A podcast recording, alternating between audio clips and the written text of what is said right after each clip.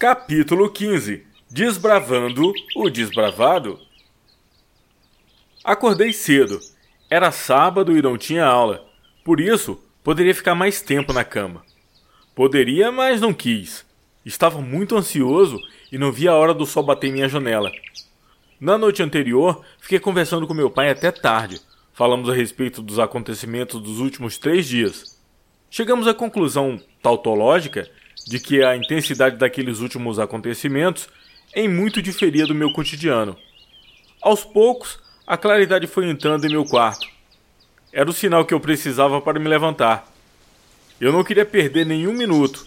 Pensando nisso, eu tinha preparado no dia anterior minha mochila com roupas, toalha de banho e alguns sanduíches. Também levaria meu violão. Queria ver se o malandro sabia tocar alguma coisa mesmo ou se era só barulho de lata vazia rolando rua abaixo. Em poucos minutos, me troquei, escovei os dentes e pus mochila e violão nas costas. Meu pai teria um longo dia de trabalho pela frente. Por isso não quis acordá-lo. Ele merecia descansar um pouco mais. Deixei apenas um bilhete avisando que já tinha ido que não precisava se preocupar, eu iria me cuidar. Peguei o caminho para o rio. Seria uma hora e meia de caminhada. Se o Fusca já estivesse funcionando, levaria 20 minutos aproximadamente. Mas não havia problema. Aquele era um trajeto que eu gostava de fazer.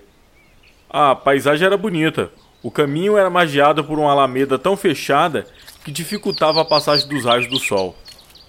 Olhar para aquele paredão de árvores e perceber nas pequenas frestas a luminosidade atravessando de forma tímida enquanto os pássaros cantavam em voos cruzados era uma experiência de encontro com o divino.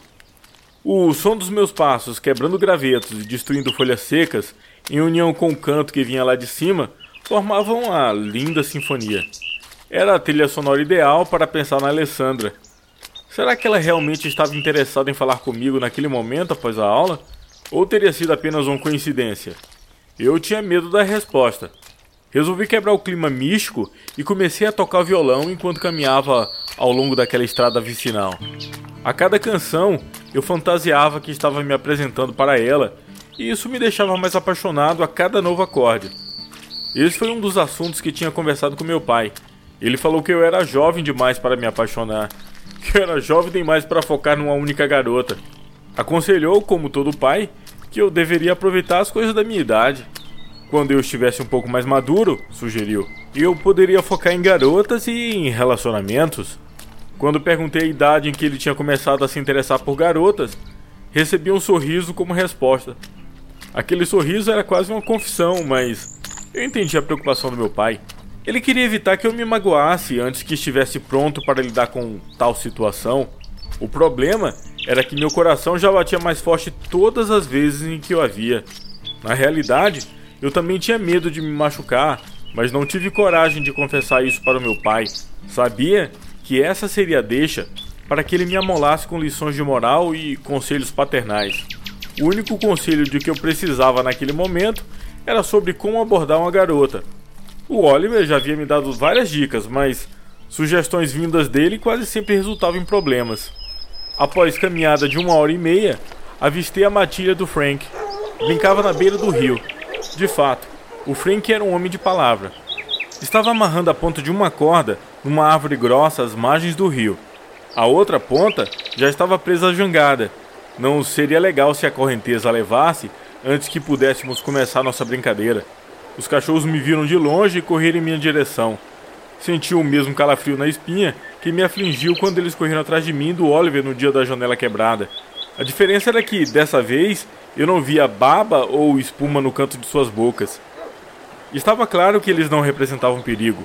O número um parou com suas patas na frente do meu peito, deu uma lambida em meu rosto, me tranquilizando. Os demais passaram correndo sem me dar muita atenção. Olhei para trás e percebi o motivo. O Oliver e o Skip estavam chegando naquele momento. Viam lá de trás das árvores. O Skipper já demonstrava um incrível entrosamento com todos os outros cães. Eu, por minha vez, me sentia em meio amigos de longa data. Vocês vieram mesmo? gritou Frank. Era explícita a sua alegria em ver os cães brincando com o Skipper. Eu sou um homem de palavra? Respondi arriscando no espanhol. Não sei por que eu falei daquela forma, mas acredito que tenha sido influenciada por uma canção que vinha martelando em minha cabeça, Guantanameira, foi automático. Bom dia, Frank. Bom dia, Léo. Cumprimentou o educado Oliver. Eu havia pensado em cumprimentar o Frank quando cheguei, mas aquela bendita frase espanhola fez com que eu me atrapalhasse.